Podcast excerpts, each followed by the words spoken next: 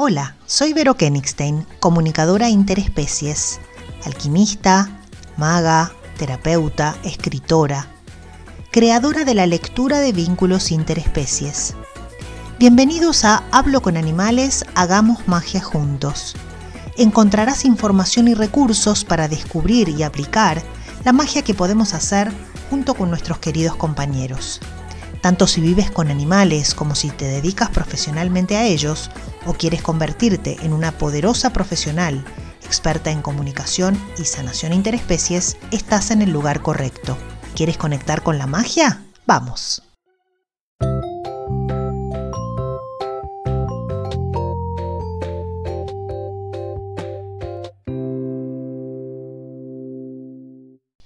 Buenas, buenas, ¿cómo están? El tema de hoy tiene que ver con cómo reconocer la misión de los animales en la vida de sus humanos.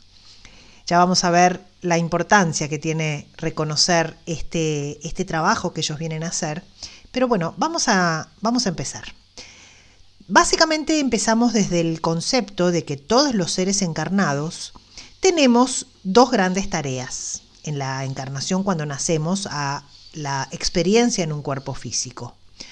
Uno es lo que llamamos el propósito de encarnación y lo segundo es lo que llamamos la misión de vida.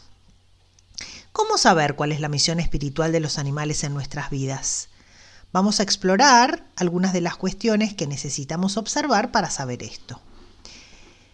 Diferenciemos en principio eh, estos dos conceptos que acabo de nombrar hace un ratito. El propósito de encarnación tiene que ver con los aprendizajes que el alma necesita hacer para avanzar en su camino evolutivo. Sería algo así, vamos a ponerlo entre comillas, como el trabajo de los defectos o de lo que falta en ese ser que está encarnado para sentirse en completud. Los animales también tienen cuestiones para compensar o aprender en su propia experiencia. Por ejemplo, un perro que tiene miedo de quedarse solo, o un gato a quien le cuesta relacionarse con otros animales, o algún animal que necesite aprender a confiar y a sentirse amado.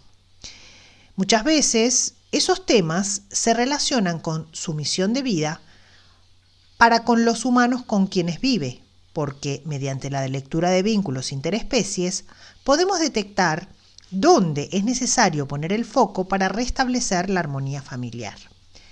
La misión, por otra parte, se vincula con los dones que el ser encarnado tiene para el mundo, es decir, eso que ya atrae aprendido de otras vidas, que le resulta fácil y que le hace bien a aquellos con quienes se relaciona.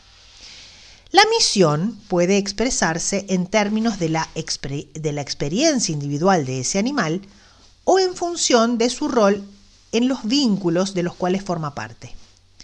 Por supuesto que muchas veces estas dos áreas se relacionan, es decir, que el, ser trae como su misión individual algo que está al servicio de su pertenencia al sistema en el cual se desempeña o los vínculos en los cuales está inmerso.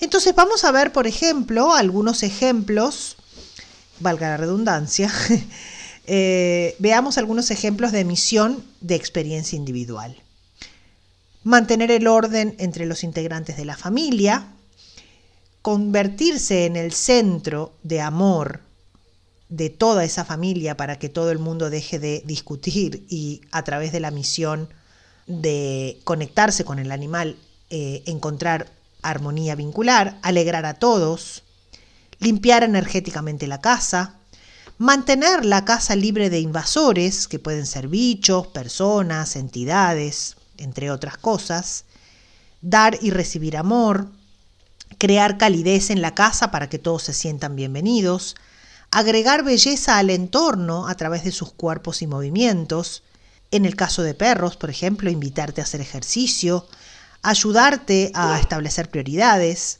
ayudar a reconocer emociones no reconocidas o ayudar a sanar heridas emocionales. Estos son algunos ejemplos, pero hay infinitos.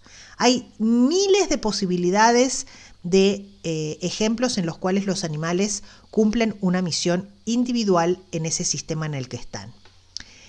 La misión relacionada con una persona en particular muchas veces tiene que ver con el rol que este ser ocupa en la vida del humano. Un animal puede tener un registro propio con respecto a la persona con la cual se está relacionando. Vieron que muchas veces las personas dicen eh, mi perrijo o mi gatijo, ¿no? Como si considerara que el perro o el gato son sus hijos. Y los animales no siempre se sienten hijos. Hay muchos roles posibles. Entonces, eh, vamos a ver algunas posibilidades este, el hijo es uno de los roles, es uno de los arquetipos que el animal puede encarnar. Compañero o hermano. Un ángel o un ángel de intervención. Ahora les voy a dar algunas explicaciones de cómo funciona esto. Puede sentirse un guía, puede sentirse un protector o puede cumplir el arquetipo del que alegra y hace reír a todo el mundo. Entonces, por ejemplo, el payaso, ¿no? ese que viene a traer alegría. Dependiendo de este registro, que está relacionado en general con algo que llamamos los arquetipos, la misión va a ser distinta. Por supuesto, estos roles son potencialmente complementarios. Veamos algunos ejemplos. Un animal que se siente hijo de su persona, un animal que se siente hijo de su persona, es posible que ponga a prueba su paciencia, va a atender a un contacto físico más o menos intenso, va a enseñar a poner límites y en general tendrá la tendencia a ser más demandante y vamos a decir como infantilizado, podría ser una descripción de ese rol.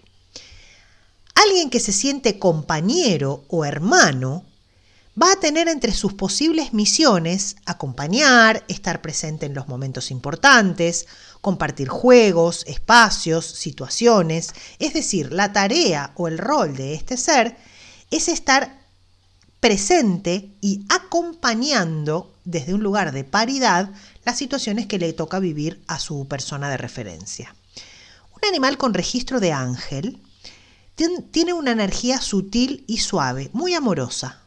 Su misión en general es conectar con el amor incondicional, ayudar a los humanos a sanar heridas emocionales y va a ser un ser que en general no da problemas sino soluciones frente a las situaciones difíciles.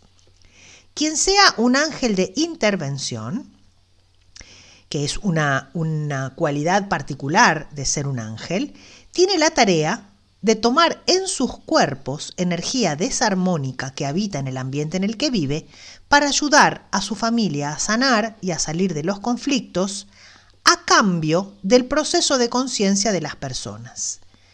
Esta parte es decir, el proceso de conciencia de los humanos como intercambio, es muy importante para que la intervención tenga sentido y pueda cumplir con su misión o con su tarea. Por otro lado, un animal con registro de guía va a ser sabio, conectado, va a mostrar actitudes y comportamientos que le van a ser útiles a los humanos para ir descubriendo su mejor versión. Un protector, por otro lado, siente que su misión es cuidar, proteger a su familia de posibles intrusos, de energías discordantes, de invasores físicos o energéticos y se va a comportar en consecuencia.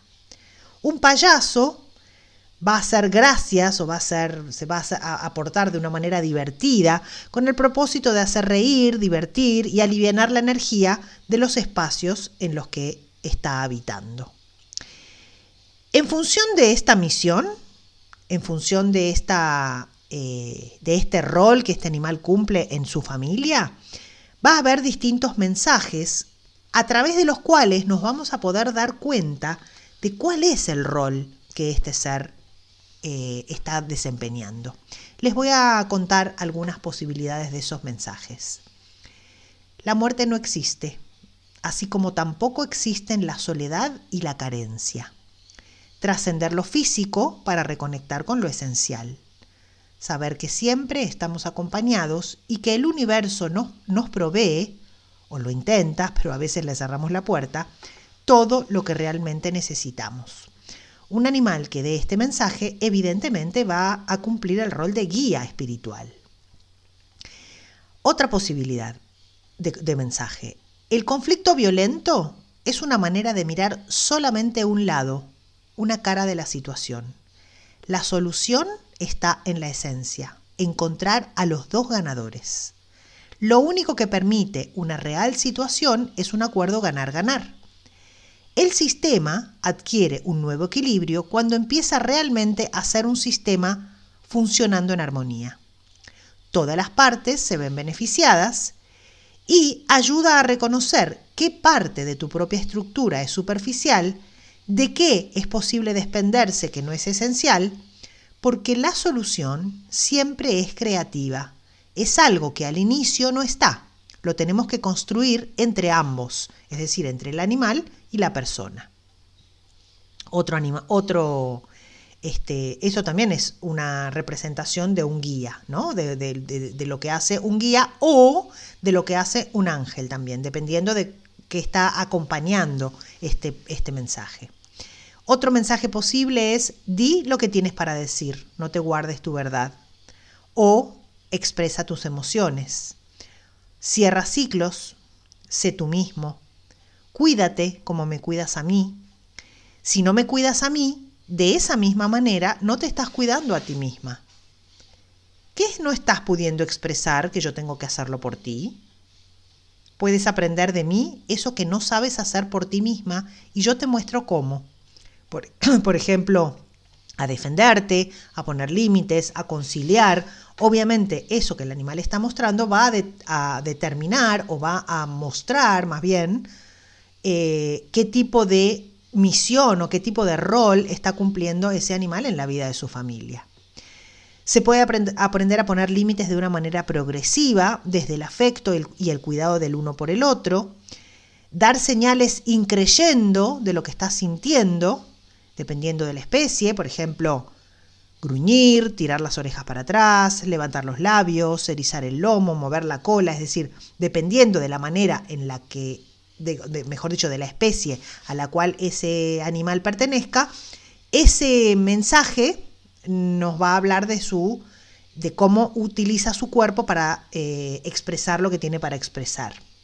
Y si el otro no respeta o no, o no registra tu límite, vas a subir subiendo el nivel de intensidad si es necesario hasta la patada, el zarpazo o la mordida, hasta que sea escuchado. Y si no, no es una relación saludable y es necesario retirarse. Otro mensaje posible, todos podemos ocupar nuestro lugar, cada uno tiene su rol y su función y necesita poder ejercerlos. Conecta con el presente, hola, hola. Confía en que vas a tener todo lo que necesites, algo más grande está sosteniendo. Deja que el otro pida lo que necesita y respeta su necesidad de espacio y de silencio. Se puede acompañar sin invadir. Esto, por ejemplo, hace un compañero, un hermano. No está intentando resolverle al otro la vida o, invadiendo su espacio. Confía en que si tu ser querido necesita ayuda, lo va a pedir explícita o telepáticamente.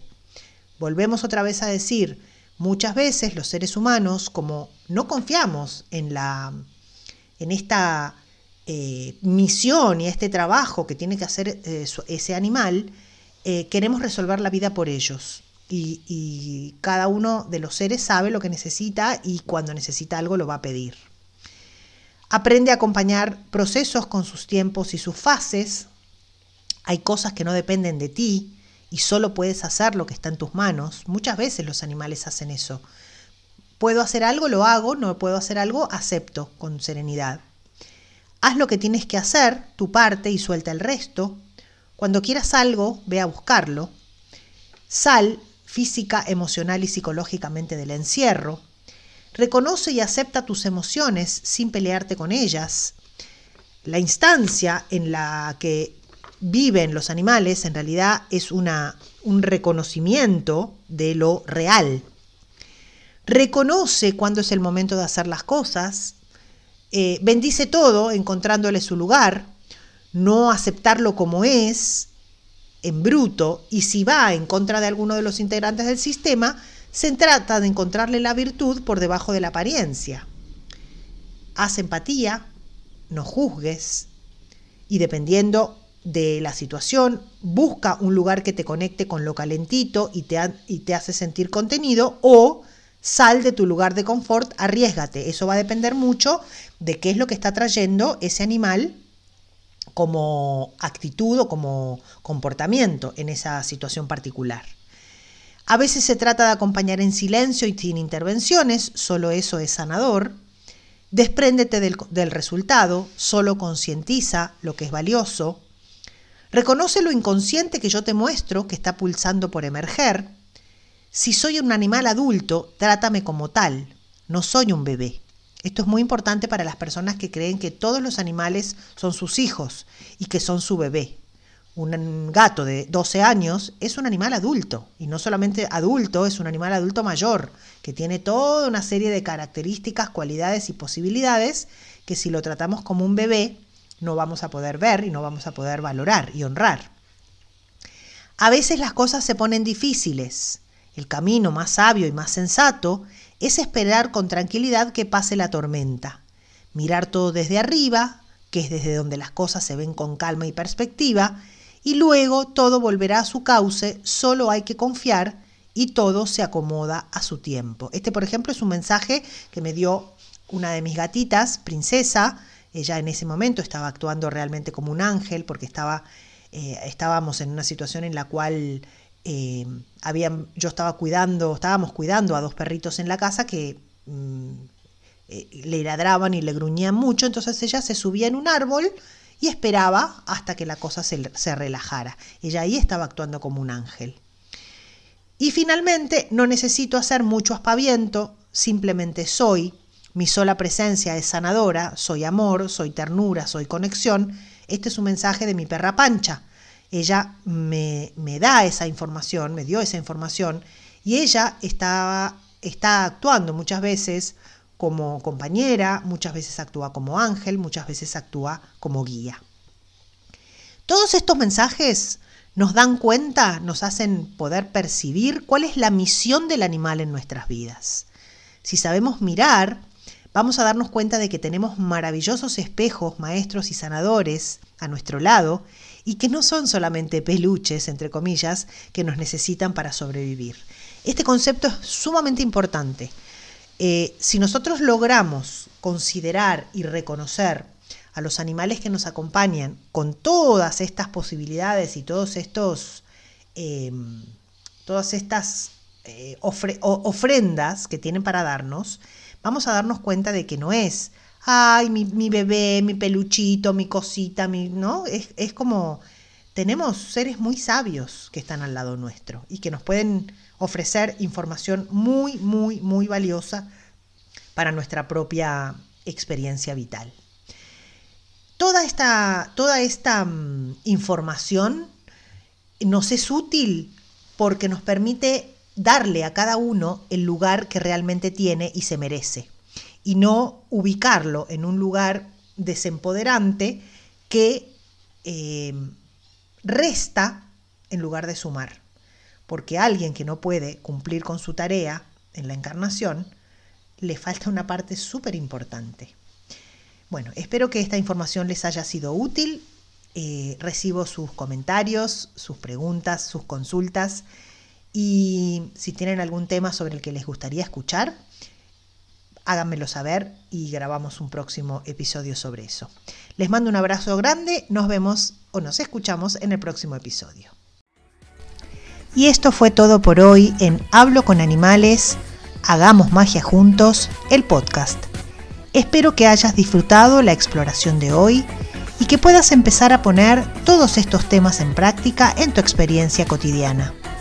Te invito a seguirme en mis redes sociales, Instagram, Facebook y YouTube, arroba vero.habloconanimales.escuela y en la página web www.veronicakenigstein.com y a dejarme tus comentarios o preguntas. Soy Vero Kenigstein y te espero en el próximo episodio. Hasta la próxima.